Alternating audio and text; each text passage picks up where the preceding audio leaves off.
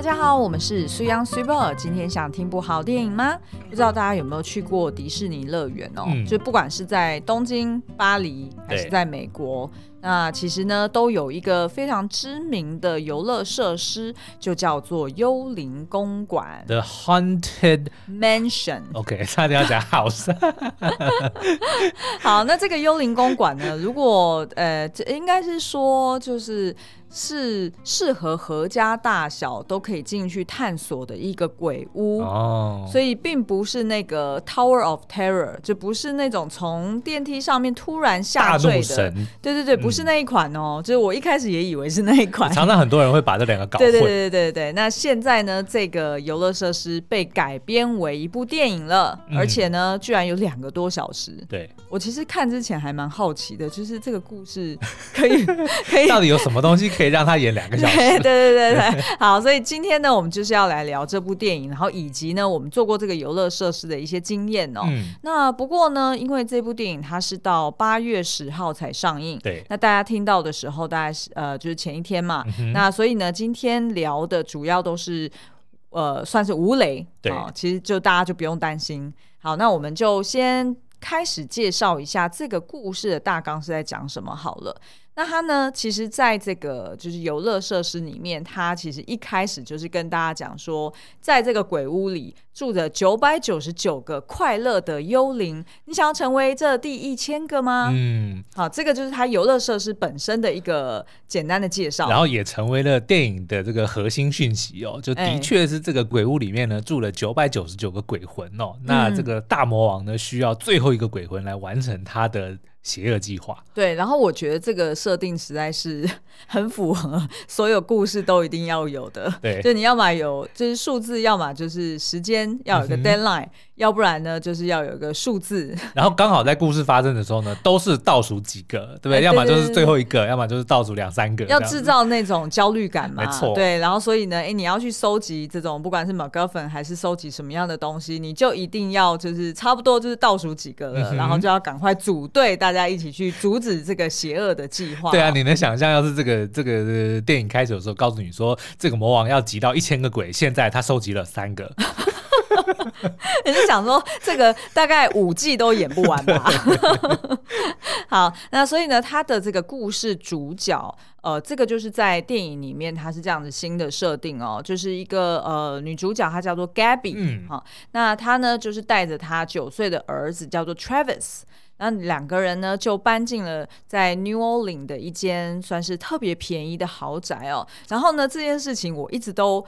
想不通，对到底为什么这么大间的房子，然后你觉得它便宜是有道理的？但是我觉得这个 要你要从什么角度来看？因为如果你是论纯投资，对不对的角度来看，那无论它有什么问题，只要它今天是一个房地产，然后呢，它的这个这地这么大，然后它又有一定的历史价值，那。真的便宜你就买了吧？怎么可能？你一定会想说，就不要自己住，没不要买来自己住。不管有没有要自己住，你都还是会觉得很怀疑说，说、嗯、那一定是发生过什么事吗？否则为什么卖那么便宜？啊、然后否则为什么没有人在里面住？对吧？嗯、那所以呢，哎，这个就是一开始的这个设定，就已经会觉得，哎，实在是有点不合理。但是故事就是这样子演的，大家不要太挑剔哦。哎，好像是我在挑剔。好，那所以呢，哎，这对母子他就搬进了这一间就是非常大的豪宅，看起来是两层还是三层的这个大屋哦。反正就是有点像唐顿庄园那样的概念啦。是是，那所以呢，哎，他们就发现说，呃，怎么好像踏进了这个新房子哈，然后就开始所有的东西都不对劲了。嗯。不管呢是看到这个呃挂画里面的女人好像会动，对。呃然后，所以他会跑出来，然后要不然呢，就是有那个盔甲的武士、骑士会追着他们跑哦。然后还有一大堆，当然就是光怪陆离的这个呃很邪门的事情哦。那所以这一对母子呢，就当然赶快落跑啦。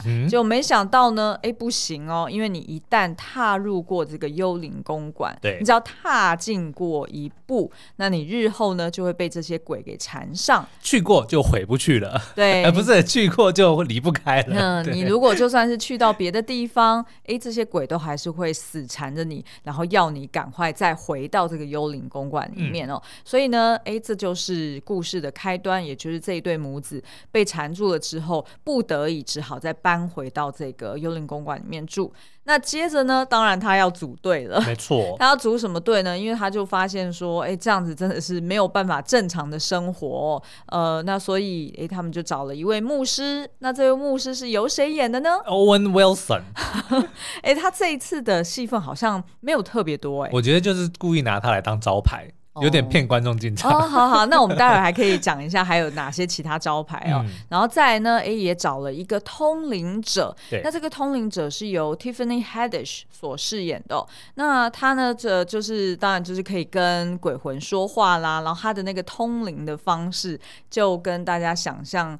呃，就是一般的灵媒，一般看到灵媒，就是大家围坐在桌上，嗯，然后就敲敲桌子说是谁？呃，然后呃，你是你是给我一个 sign，如果你现在这个 你现在在在场的话，你就给我一个 sign，然后那个蜡烛就会突然燃烧起来，嘣，对对对，类似像就降临会啦，对对对。然后呢，再来他们也要找一个历史学家哦，也就是说要很清楚知道说到底这栋大屋发生过什么样的事情，然后。有什么样的命案？那这些鬼魂他们到底是要干嘛呢？嗯，好，那所以这个历史学家就是由 Danny DeVito 所饰演的，然后再来就是男主角要出现了。对，那这个男主角呢是一个呃，原先是一个物理学家，对，哦，然后他后来就是跟呃他的妻子结离呃结婚，那他的妻子呢是一个呃算什么灵异故，他是一个对呃专门在纽奥良鸟纽专门。专门在纽奥良一带哦，就是带导览去参观各地的鬼屋的一个向导。哎、欸，我觉得这个这个向导，这应该说这个工作，其实我一直都很有兴趣。哦，真的吗？因为其实你记得我们之前就是呃，我们去什么，比如说北美啊，或者去欧洲啊，嗯、然后其实去每一个国家，我们都一定会参加当地的这种 walking tour。对对对，然后就会去呃一些教堂啊，或者是他们知名的。鬼屋，对，我们记得去西雅图的时候去参加他们的那个下水道的哎，对导览，哇，那个也很精彩，那个很恐怖，那个很恐怖。然后你就会想说，哎，虽然就是他们带灵异导览，他势必因为他就是要讲鬼故事去 entertain 这些呃，就是观光客嘛。那所以呢，他们其实讲一讲的时候，就会故意吓大家，或者是故意带大家看很恐怖的东西。那虽然你就会想说，哦，如果每一次他每天都这样子导览，那会不会其实都是一模一样的东西？可是。他们每一次都可以看到不同的人在那边尖叫，或者是不同观光客的反应，嗯、然后就会觉得好像这份工作还蛮有趣。他就有他的成就感，对，有他的乐趣在。好，那所以呢，哎，为什么说到这个 Ben 哦？他因为后来他妻子就过世了，嗯、那所以呢，他就接替他妻子的工作，然后也成为了一个导览者。这个我觉得是一个还蛮感人的设定哦，因为他原本的设定他是一个科学家，他在用科学的角度来去探索说看不见的东西，他想。然后试图去研发一种科技，能够拍到看不见的东西，又是什么量子？呃，对对对对，类似像这样的。但是因为他的妻子是比较走那种灵异路线的嘛，所以当他妻子过世之后，他非常的想要能够再跟他的亡妻。能够 somehow 的沟通，嗯、对，所以他才去接了他妻子的这个工作，去当导览。但是他其实是想要撞鬼的，嗯、他希望能够被证明，能够有人证明给他说世界上是有鬼魂存在的，对。人死之后是会变成鬼，因为他希望能够再跟他的妻子联系嘛。嗯，但都一直没有遇到，嗯、直到他被邀请来到了幽灵公馆之后，他才相信，他才见到了真的鬼。对，没错。哎，其实这个设定是真的还蛮不错的，嗯、就是蛮符合人性。他的确，电影里面也有蛮多，我觉得，呃，当然是有一点点刻意的想要去塞多一点内容啦。但是我觉得还是有有它一定的作用在。比如说刚刚讲到这个 Ben 跟他亡妻之间的这个互动，我觉得是还蛮感人的。嗯，没错。那其实呢，这个故事啊，因为它一开始就是改编自迪士尼乐园的这个呃景点嘛。那其实它这个游乐设施呢。本来就有设定，像我们刚刚说的，就是在这个豪宅里面有九百九十九个鬼魂，嗯、所以集满一千个可以怎样啊？可以再换一栋，再换一栋鬼屋。没有，因为它呢，其实就是呃，如果大家有去逛过这个幽灵公馆，它里面其实就是设定说，呃，有一个最邪恶的存在哦、呃，叫做貌和灵。对。呃，不是貌合神离的貌合 啊，他就是一个鬼魂呢，他的头被砍了下来，嗯，然后他就手上呢就拎了一个帽盒，嗯、就是装帽子的一个盒子哦，对，然后他的头就藏在里面，嗯、所以他就等于是拎着自己的头到处走来走去的，对对对，他、嗯、的英文就叫做 The Hat Box。Ghost，对，那所以这个角色呢，就是由 Jerry Leto 所饰演的，超多大牌的哦，这部戏。对对对对，但是呃，Jerry Leto 在里面的露脸的方式就嗯，不是不是有特别多戏份的那种方式哈、嗯。那所以他是帮这个茂和林所配音。那这个茂和林呢，就是这个幽灵公馆里面，你就想象就是呃，这个世界就是呃九百九十九个鬼嘛，那其中最大咖的就是那个。总管这九百九十九个鬼的那个呃貌合灵，那他就是要收集到第一千个。嗯，哎、欸，我现在突然在想到，啊、他会不会从头到尾他都少算了自己啊？他如果一开始就算了自己，搞不好他他已经有一千个了，但是他就是少了一头牛，你知道吗？他当然少，他当然没有把自己算进去、啊所，所以他就只有九九百九十，他所以他其实是有九百九十八个鬼算他自己吧。没有啊，对对应该是应该是不算他自己有九百九十九个了。哦，那我们要不要去？就是这么的这么的？我确定，我确定，OK，我确定，我确定，他就是呃，除了他以外有九百九十九个，嗯，所以他现在就是需要收集到那最后一个。所以呢，这一群这个算是呃。什么打鬼小队？嗯，那他们其实就是很害怕，说他们任何一个人谁会变成他第一千个？对，谁会成为这第一千个？嗯，那当然就是死掉的那一个，他就会被困在这个屋子里面了嘛。然后，可是呢，这个貌和林就是刚刚说的这个最大的呃魔王。嗯。那一旦让他收集成功呢，那他就更加的可以呼风唤雨哦。所以等于这几个就是算是打鬼小队呢，他们就要想办法来解决这件事情，然后也不能。呃，让任何人一个人死掉。嗯，那当然你会说，那这个牧师啊，或者是通灵者，或者是这个历史学家，他们就是他们势必要有一个动机，才会愿意留在这边嘛。对，那那个动机呢，其实就是跟这一对。母子是一样的，嗯，也就是说，他们不能离开这间房子。我觉得这其实是又偷懒又聪明，真的蛮聪明的。他就设定了一个，就是说，如果你离开了呢，这里面的鬼呢，他们会派出不同的鬼 去 haunt 你原本住的地方，让你不得不回到回到这里，然后想办法解决这个问题。对 对对，所以真的蛮聪明的。好，那呃，其实呢，这个电影中呢，几个客串名单也非常的亮眼哦。嗯、像刚刚讲到 Jerry Little 之外呢，还有九零年代的女神 Winona。Rider，我们看到的时候也是非常的惊讶哦。他在里面呢，哎，我们就先不爆雷，先不要爆雷，看到的时候会比较比较有惊喜感。但是另外有一个角色呢，大家看到的时候一定会觉得很眼熟，但是一下想不起来他是谁。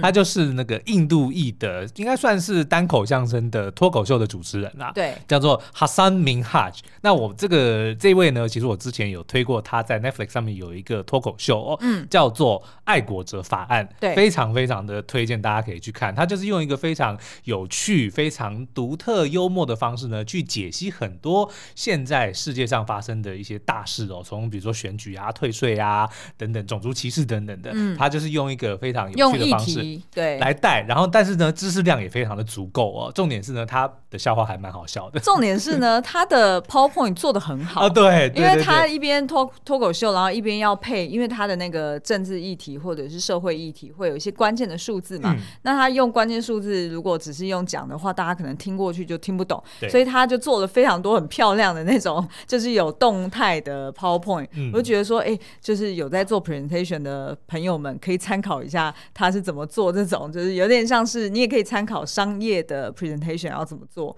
可以参考他的那些跑步，是，而且我觉得他讲的真的是非常深入浅出啦，就是你可以很快的理解到世界上发生的一些比较重大的事件。但唯一的缺点呢，就是应该是他因政治有一点点太过敏敏感，而现在就停了哦，就就没有再继续播了。嗯、所以它里面提到的东西，可能就是有一点点，有点没没有这么的与时并进，就是说是比较旧的议议题了，因为没有新的节目了。对对对对对。好，那我们来回忆一下这个，就是幽灵公馆这个游乐设施哦。其实我们自己应该是在。呃，东京，我们去过蛮多间的迪士尼乐园，都有都有去做这个设施哦。对，因为你知道这个游乐设施其实是一九五五年就开始的，嗯、而且就是由迪士尼本人。就是华特迪士尼、哦、他自己本人设计的哦，对，然后所以他呃一开始他也去到处去收集那种不同的鬼故事，嗯、然后后来呢就加进了一些就是美国人会害怕的一些元素。我觉得美国人会害怕的一些元素就是那种欧洲欧风的大宅，嗯，就是比较有一点歌德风哦，然后可能里面就是有各式各样不同的命案哦。嗯、那后来呢，这个游乐设施也是在六零年代就造成一个模仿的风。潮就是在美国各地，就是也发生，就是也出现一些那种呃各家自己经营的那种鬼屋。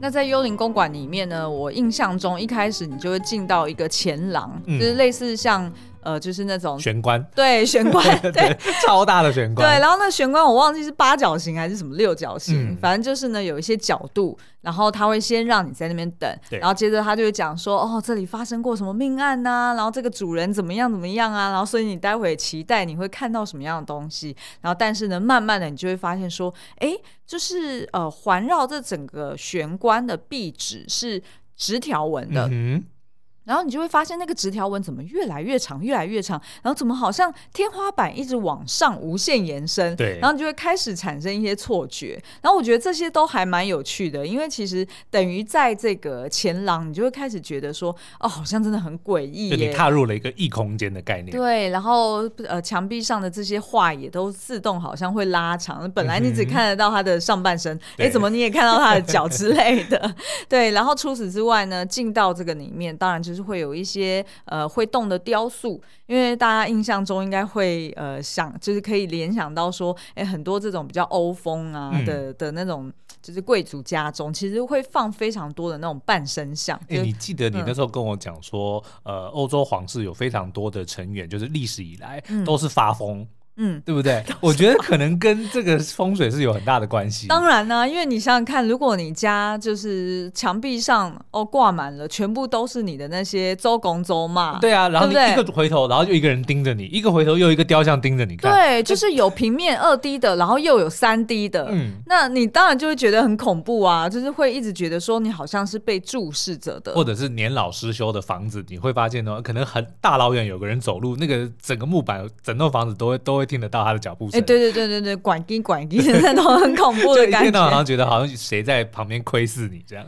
对，因为我觉得其实我也觉得蛮讶异的，就是到底为什么要在家中 放一大堆这些东西？就是可能一方面是要去。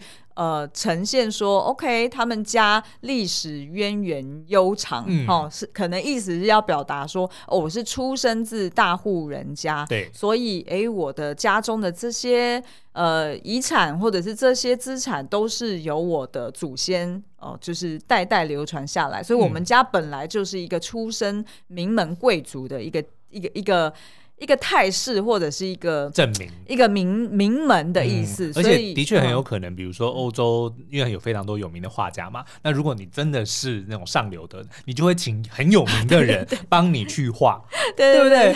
哎，对，以前那个什么荷兰的那个林，Rembrandt，对林布兰，我们就是要讲这个，是啊，他其实就有，因为很多画家呢，虽然很有名，但他们很穷。所以他其实常常会得要去接这些名人的案子，然后去来帮他们家画画人像，然后来去赚赚一些钱嘛。所以其实有很多的这些收藏，其实是都藏在这些呃不知名的贵族们的家中。对对对。那如果比如说你家里真的有一幅那个 Rembrandt 的画，你当然会想要把它挂出来啊。是没错啦，但还是会觉得很恐怖，因为我就是联想到说，就是我们一般家。就是一般，譬如说闽闽南，嗯，闽南式的房子，好像三合院好了，那可能会放周公周妈的那种遗照，嗯、其实是在你的大厅，就是在你的客厅，哦、然后因为你的客厅还有那种祖先牌位，对，然后可能有些人家里面也会拜观音啊，或者是拜妈祖。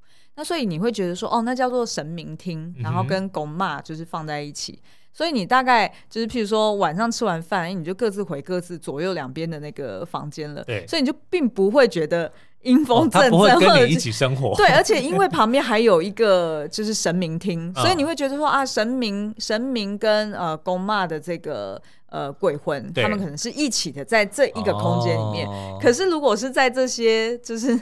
贵族的这种城堡里面啊，或者是这种呃庭院深深深几许的里面，它其实都是在房间或者书房，嗯、或者是哎所谓交易厅、走廊，走廊到处都挂满了这些呃人像或者是半身的这种雕塑。对，所以其实它是无所不在的。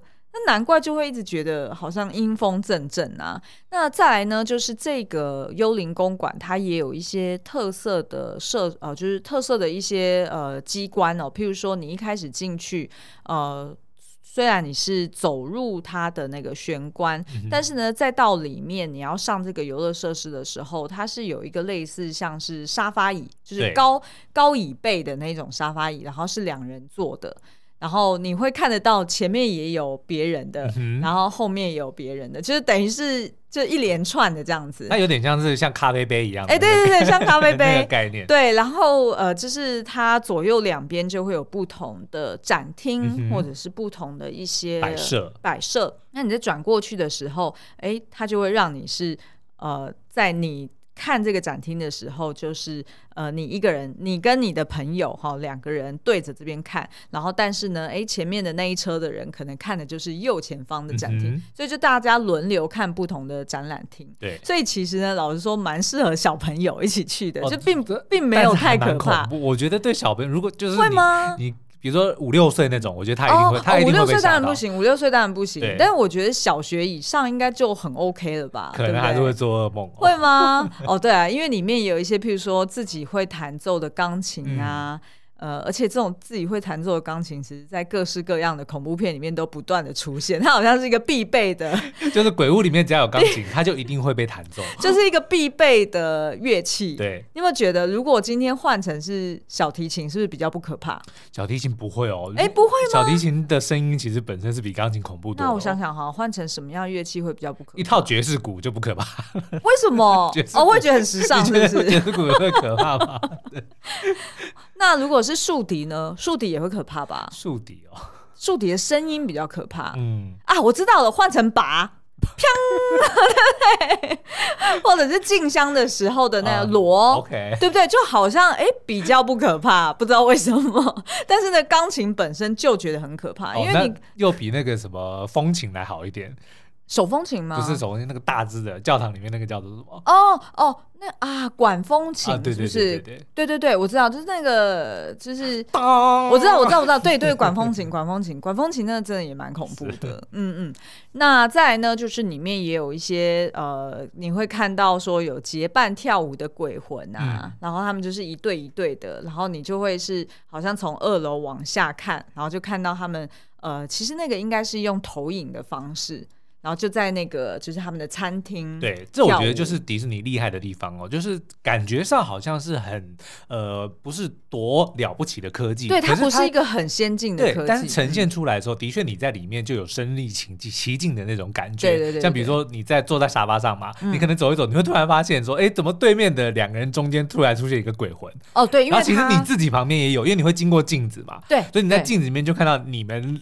你比如说你跟你的朋友，嗯、然后中间会做一个鬼魂，对，这个我觉得就就是也还蛮蛮妙的一个设定。对对对对，那其实我看这一幕，我就想到一级玩家是不是也有出现过类似的剧情啊？哦、有啊，他某一关就是这个，是对不对？就是。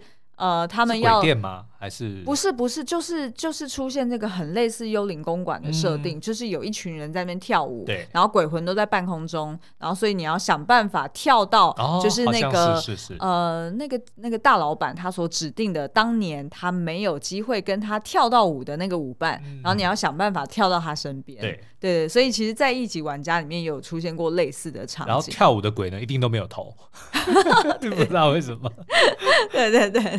哎，那你有印象中，就是迪士尼乐园里面你最喜欢的游乐设施吗？我最喜欢的游乐设施，那应一定是那个迪士尼世界里面，它星际大战展区里面有一个叫做反抗军的崛起。嗯，对，哦，那个真的超赞！我记得我进去的时候，整个傻眼，那就是一排的那个风暴兵，大概有四五十只哦，哦，那真的真人大小的，而且它整个厅就是做的就像是在一个太空船里面，嗯、就是那个大的那种舰艇里面的感觉，嗯、所以你一进去，你真的就好像，因为你在里面扮演是一个被抓的反抗军，对，所以你就被带去审讯，嗯，所以要经过风暴兵，然后最后凯罗人也会出现，所以你就会跟在里面先被审讯，然后接着被救出，然后就逃走的那个过程，嗯、哇，那个真的很精彩。而且我觉得好像在这个反叛军的崛起这这个游乐设施里面，我们是第一次体验到说它里面的这些呃接待员的这种演法是跟以前不同的，嗯、因为毕竟它的设定是呃我们参观的这些观光客，我们是反叛反叛军嘛。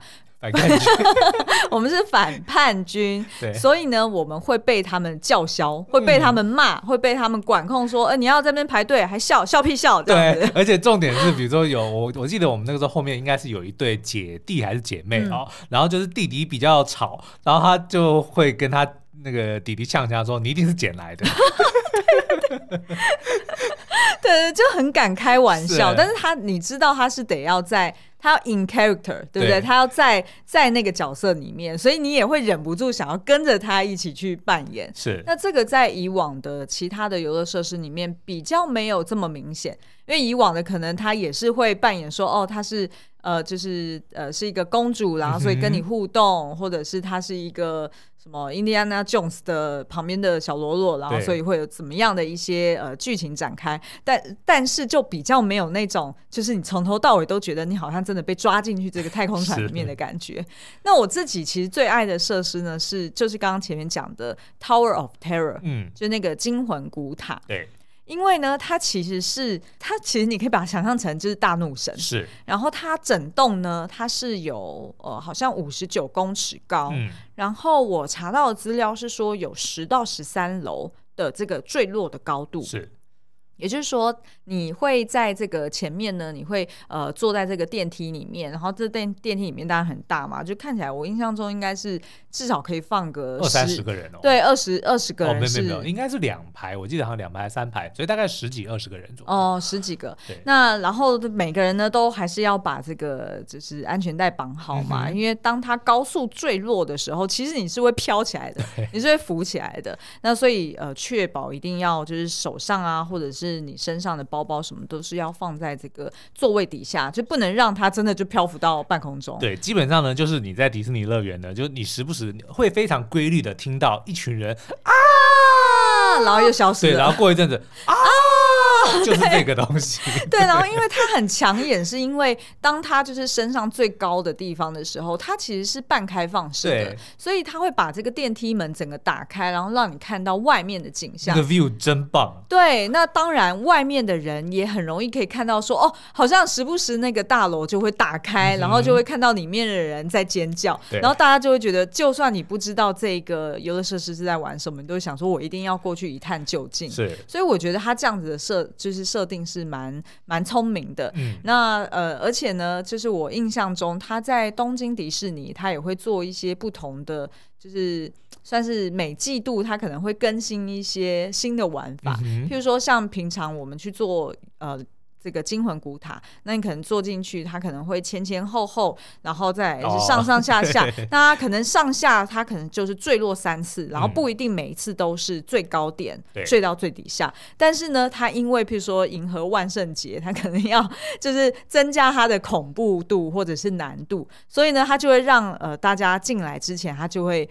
提醒你说，这一次特别恐怖，嗯、可能是坠落更多次，哦、或者是可能这一次会出其不意的掉在半空中，可能这一次安全带会失效。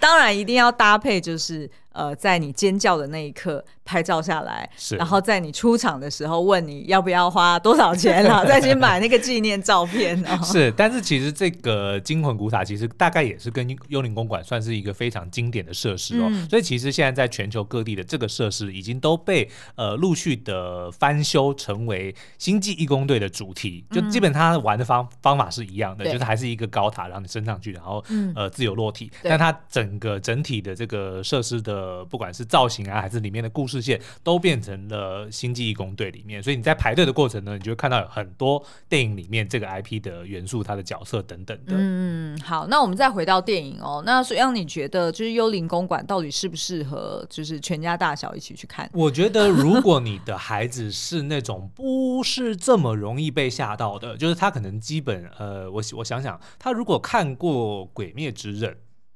的那种等级，我觉得应该他就不会被幽灵公馆给吓到了。哦，差不多吗？对，就是他还是会有一些，就是那种跳下啊，然后还是会有，比如说砍砍杀杀呀，然后呃，但是呢，他不是那种。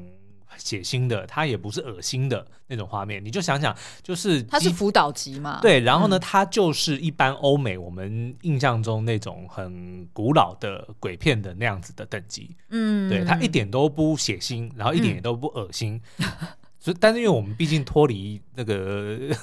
什么孩童年纪已经有好长一段时间，哦、所以我没办法去想说，如果比如说十三岁的孩子，你看了以后会不会做噩梦？我觉得像我当年十三岁的时候，嗯、我看《侏罗纪公园》第一集，结果三天不敢睡觉。哎，好吧，但因为我自己本身是很怕看恐怖片的，嗯、所以我自己觉得，哦，我大概被跳下过一次而已。对，所以我自己是觉得应该还好，因为我的门槛真的超低。对，呃，应该说我的标准超低，就是我是很容易被吓到的。你的这个惊吓年龄未成年。呃，对对，没错没错没错。那他当然也是有一些就是比较温馨啊，或者是比较搞笑的桥段哦。嗯、那所以我是觉得比较适合。可能你不是那种追求就是真的很很恐怖啊，哦、或者是很悬疑的那种观众，因为如果是这样子的观众，你可能会觉得有一点点。对，你不要不要抱着期待说你要去看一部恐怖片，对对，不要这样想，不，不要这样想。对，对它是 它是一部迪士尼的作品，对，你就这样去想。而且但对啊，而且早期听说啦，我未经证实，嗯，但是我自己在网络上面查到的，就是。呃，他有一度想要找那个杨南的迷宫的导演，OK，对，呃，Gil Guillermo del Toro，嗯，来做编导，找他那就非常恐怖，那就很恐怖了。对，然后可是我后来想一想，不是找他也好像也很合理，因为毕竟是迪士尼嘛。对，好像迪士尼最恐怖有到什么样的的作品？迪士尼哦，迪士尼还是会有一些十八禁的作品啊，但是非常少，应该是非常少。他的十八禁通常是比较血腥。为主，像一些迪那个漫呃漫威的超级英雄哦，那些非常少会有啦。哦，了解了解。啊、所以呢，哎、欸，不要不要就是觉得失望或者是觉得难过，因为我们呢可以今天来推荐给你另外一部虽然觉得。